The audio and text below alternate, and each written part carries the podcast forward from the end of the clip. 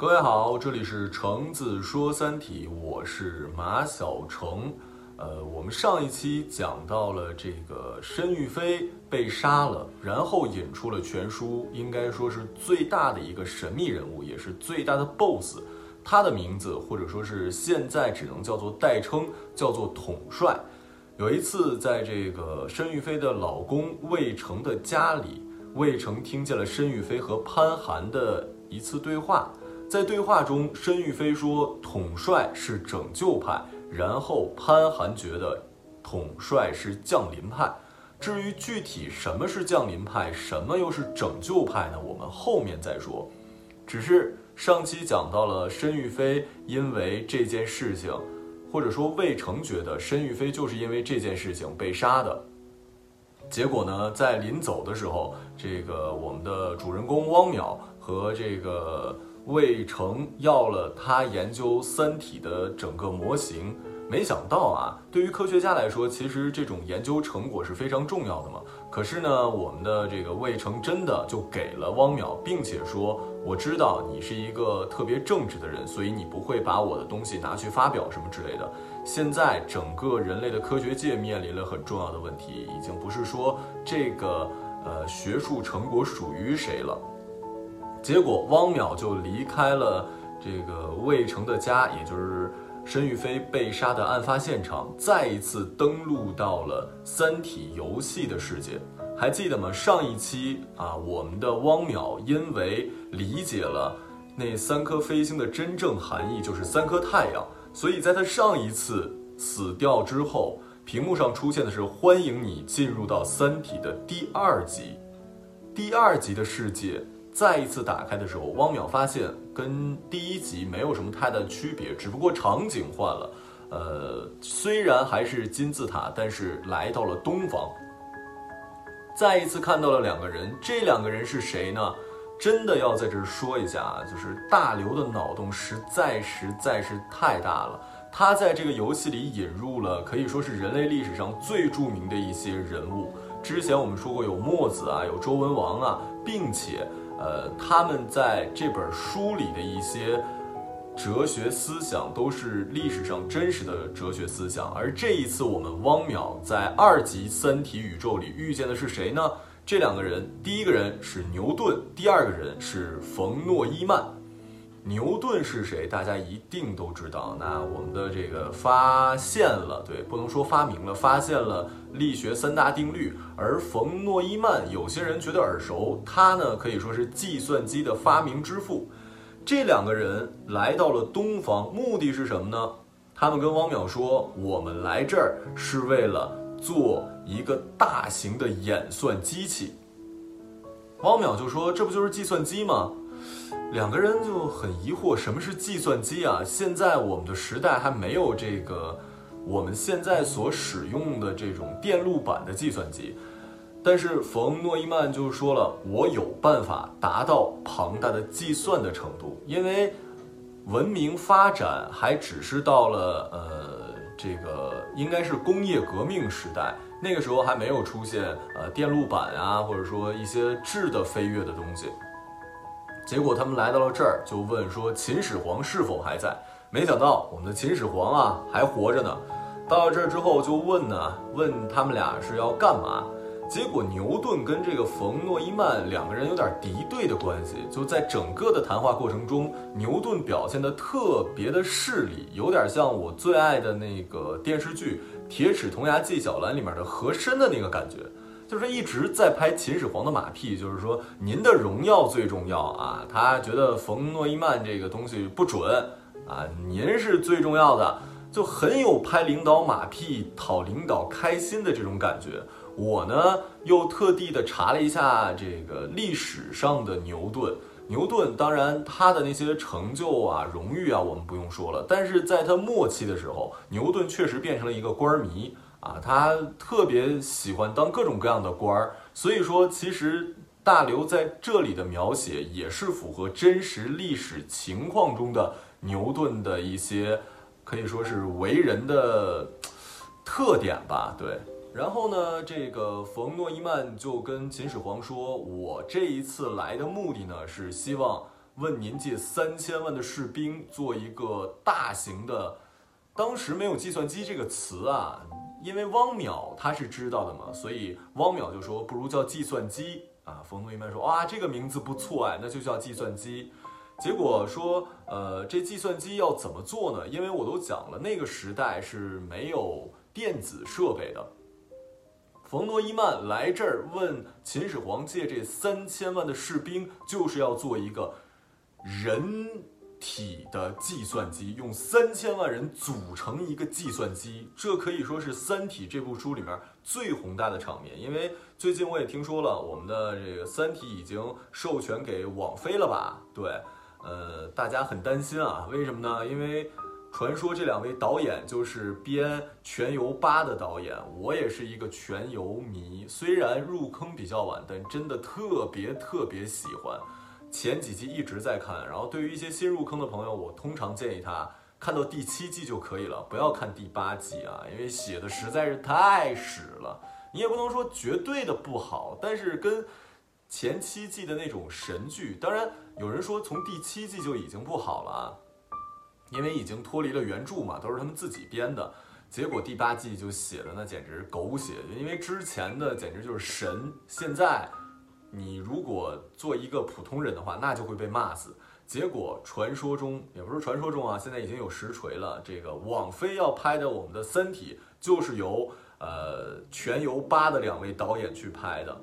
大家就说：“我求求你啊，放过我们的《三体》吧！我们觉得挺好的东西，千万不要让这两个导演拍啊。”不过也有人保持乐观的态度，就是说，其实《全游》的前四季大家很喜欢的，也是由这两位导演拍的，只不过在后面改编的，呃，编剧原创剧本上也许出现了一些偏差。但是《三体》是一个很成型的这个我们的。呃，小说嘛，所以只要有原本的话，觉得这两位导演改的应该还可以。呃，之前我们怎么岔开了？岔到哪儿了？我给忘了。呃，应该说到冯诺依曼，然后来找秦始皇啊，说要借这个三千万士兵。接接着秦始皇就问啊，说你们的凯撒大帝那幅员辽阔，看来秦始皇还信息挺发达的，为什么来要？来到东方，这个来问我借士兵啊，结果冯诺依曼就说：“你不知道啊，皇上大人，这个欧洲他们现在真是一片骄奢淫逸，垃圾啊，废物到处搞。他虽然有三千万，但是他的士兵训练没您这么有素，就不可能完成这种呃我预想的这么大的程序。这个其实也。”很符合历史的实际啊，在那个时代，欧洲确实很脏，而且再查一下，有一部特别有名的电影叫做《一个谋杀犯的自白》，也叫香水，大家可以看一下。就那个一开始的时候，我们现在的时尚之都巴黎，那臭的要死。就人之所以要发明香水，就是因为欧洲人那个时候太臭了，本来就一身体味儿，再加上这个也没有什么下水系统，这个拉那个便便啊。那个花花乱七八糟的，包括这个鱼啊什么，就整个欧洲是一片特别肮脏的状态。所以说，冯诺依曼觉得在欧洲是有三千万士兵也做不到他要的纪律严明，所以来找秦始皇。可是秦始皇就会好奇啊，说我的士兵都没有什么文化，你一说这个东西应该是需要，呃，起码你得懂嘛。就像以前我们的开汽车是一个。职业啊，因为很多人不会开汽车，我们的受教育程度比较低。传说中日本，呃，厉害的点就在于他们的每一个士兵受教育程度都比较高，所以任何一个军官倒下了，或者说任何一个，比如说炮兵倒了，那么你拿到说明书，你起码识字儿，你马上就可以读，你马上就可以操作这个。可是呢，我们当初的这个知识普及率就不够，所以说，呃，就不行嘛。秦始皇当初想的也是这样，就我的士兵啊，这个文化水平不是很高，不知道是否能满足。结果冯诺依曼就说没关系，呃，皇帝陛下，我给您演示一下，只要不是傻子，都可以做到的。于是乎呢，这个他就问秦始皇，先要了三个人。那始皇帝就说三个人够用什么呢？对不对？我给你随随便便先找三千人吧。冯诺依曼说了一句话，就说这就是你们东方人的思维，就总觉得啊得搞一个大的，但实际上很多再复杂的事物都是由最简单的构成。您就给我三个人，我给您演示一下，您就明白什么意思了。找来这三个人呢，分别把这三个人啊给他们不同的命名，并且告诉他们自己要做什么事儿。第一个啊叫这个一，第二个叫二，第三个人叫做初。结果呢，就让这个初。朝着这个一跟二啊，这个是初，这个是一跟二啊，然后让这个一跟二呢手里各拿两个旗子，一个黑旗，一个白旗，跟这个初说，如果呃你看到他们有一黑一白的话，那么呢你就举白旗；如果你看到他们两个人举的都是黑旗，你也举黑旗。于是乎啊，只要有的时候是这个一举白，呃这个二举黑，有的时候是这个二举白，一举黑，结果。很简单，这个初啊都要举白旗，只有这两个人都举黑旗的时候，那么这个初才举黑旗。演示完了，这个我们听起来都可以做到了，就非常简单嘛。然后呃，冯诺依曼就跟秦始皇说：“您看这个，我就做了一个最基本的元件了。”之后又给秦始皇演示，比如说啊，他们俩有一个举白旗的，你就举白旗；其他情况下举这个黑旗，这叫呃。飞门、祸门，就反正是我觉得应该是学术上的词儿啊，我给忘了。反正你简单理解就是我的整台计算机，就我们现在的计算机，我们用的电脑什么的，原理也是这样的。它既然叫计算机嘛，就我们看到的图像、画面、音频，其实在背后整个电脑的运算系统，它都是一个一个的类似于数字一样的东西，它都是由特别小的元件构成的，只不过它的运算速度非常快。就在你不经意间，可能你输入一个指令、一个键的话，它已经完成了几千次计算，然后最终呈现的是一个结果。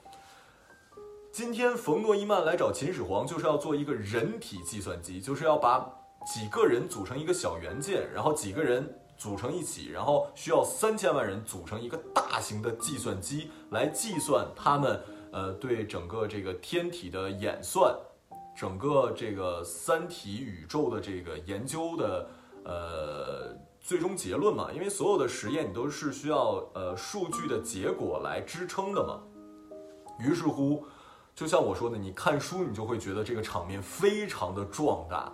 你想想，三千万人无边无际的人组成方阵，这个方阵是 CPU 啊，这个方阵里面的人呢稍微有点受教育程度，就是他们可以处理的比较难一点。简单来讲，就还是按举旗来讲嘛。就是，嗯，可能他们需要呃最终的计算，这儿这个方阵是 CPU，这个方阵是内存，那个方阵是硬盘，就你用人体组成了一个巨大的这个计算机，就这个想法简直太牛了。你说如果网飞真的能拍出来这个，我觉得史诗级，太史诗级了，比那个林东城那个黑那个那个那个寒冬将至牛多了。就是这样，他们在不停的演算。结果呢？这个经历了很长时间，因为呃，它有恒纪元、乱纪元，大家不要忘了。这个冯诺依曼就跟秦始皇说，希望有两个比较长的恒纪年的话，呃，恒纪元，那我们这个就可以演算成功了。结果秦始皇说没关系啊，我们这个乱纪元，我们也可以让他们操练起来。结果就像最开始冯诺依曼发明计算机一样，中途出了一些错误，比如说哪个元件坏了呀？啊，这个哪儿出了故障啊？秦始皇的想法是什么呢？他规定了哪个元件出现错误，那么直接整个元件就可能三个人、五个人这一方阵全部杀掉。就在这样的过程中，他们不停不停的计算。从秦始皇一点零，这就是我像我们计算机系统一样啊，就操作系统。最近苹果不也发布了这个最新的操作系统吗？秦始皇一点零一直一直往往上不停的演算什么什么的。冯诺诺依曼觉得自己成功了。结果呢？啊，这个又是计算、计算、计算的时候，再一次出现了三个太阳都出现在了上空。结果，因为这个太阳的它不光是热的问题啊，它是这个三个太阳的话给地球的引力啊，好疼，给地球的引力特别强。你过来，来，你过来，我咬死你。那个。结果呢？这个三个太阳围绕地球的时候，把整个地球的引力变得，因为呃，我们的这个呃太阳是很强引力嘛，就三个太阳都离着地球很近的时候，这个人就飞起来了，整个人的重量就就不存在了，就像漂浮在太空一样，然后整个文明再一次毁灭了。但是结束的时候说啊，已经进化到了这个工业革命时代，文明火种继续蔓延。当汪淼这一次退出游戏的时候呢，接到了一个陌生人的电话。那电话那边是一个很有磁性的男生啊，就是我这种声音，说：“哎，您好，请问一下，呃，您是呃在玩我们的《三体》游戏吗？请您提供一下您的职业、姓名以及这个呃游玩的时间。”汪淼说：“什么意思啊？就对方说了，你已经玩到了《三体》二级，如果呃你不提供这些资料的话，那么你就永远不可以再进入这个游戏了。”无奈之下啊，汪淼只好提供了自己是一个纳米材料的研究科学家，并且提供了自己的名字。之后呢，对方男生说啊，不久之后我们这有一个《三体》的线下聚会，希望您有时间可以来参加一下。到了这个地方，《三体》聚会的现场，汪淼本来以为这应该是一个大家非常热烈讨论的场景，没想到大家都很安静啊。来的这几个人呢，也都各有不同。首先有一个是年轻的啊物理学博士，然后有一个是 IT 的副总裁，然后呢还有一个是一个老头儿，然后还有一个作家，然后还有一个学者，然后还有一个哲学家，再加上还有他，然后还有一个人我给忘了，一共反正是八个人。结果他们在这等了一会儿之后，大家都没有说话啊，就这些人分别是不同领域的代表。就很像我们的十二公民或者什么，他们其实都是不同的身份的代表，他们的观点也代表了他们的呃阶层以及他们的这个整个的这种族群。简单来讲，玩三体游戏，尤其是能玩到二级的，都是所谓的社会精英。结果过了一段时间之后，这个聚会的组织人露头了，这个人是谁呢？就是我们之前说的那个有杀了申玉飞嫌疑的潘寒。潘寒来了之后就说：“大家也玩三体，既然能来到这个聚会，就说明玩的比较深入了。有什么感受呢？”大家纷纷表示说：“这个三体游戏已经成为了我生命的一部分。这个三体游戏简直看着很简单，并且每一个人接触的原因都是不一样的嘛。”然后呢，呃，这个老头说是因为我孙子玩，但是孙子说太深奥了，没意思。我玩，我觉得这个很有趣。结果这个 IT 的副总裁就提出一问题，说这个里面的人体计算机，我用真实的。我们公司的人算过，就是你如果用人去算的话，那其实比你用笔算更加难。结果潘寒就说：“你有想过这个三体啊？他首先是提出一个问题，就是你们觉得三体世界存不存在？结果大家说不会真的存在吧？潘寒说真的存在，当然跟游戏里还是有一些不同的，但是这个自然环境肯定是一样的，就是三体是有这个。”呃，三个太阳围绕的，然后他们在寻求一些规律什么的。结果回答那个 IT 副总裁的问题，就是说，实际上这个三体人的形态是不固定的，他们为了生存脱水的功能是肯定有的，但是其他情况下，他们其实。变化成了在人体计算机的那个时代，他们是变换成了每一个人的表面都像镜子一样，他们的信息是通过这个光来传播的。所以说，我们用我们现在的普通人去说做人体计算机是做不到的，但是三体人是可以做到，因为他们跟我们这些人是不一样的。他具体什么形态，我自己都不知道。结果呢，然后就问大家对于三体人降临有什么看法？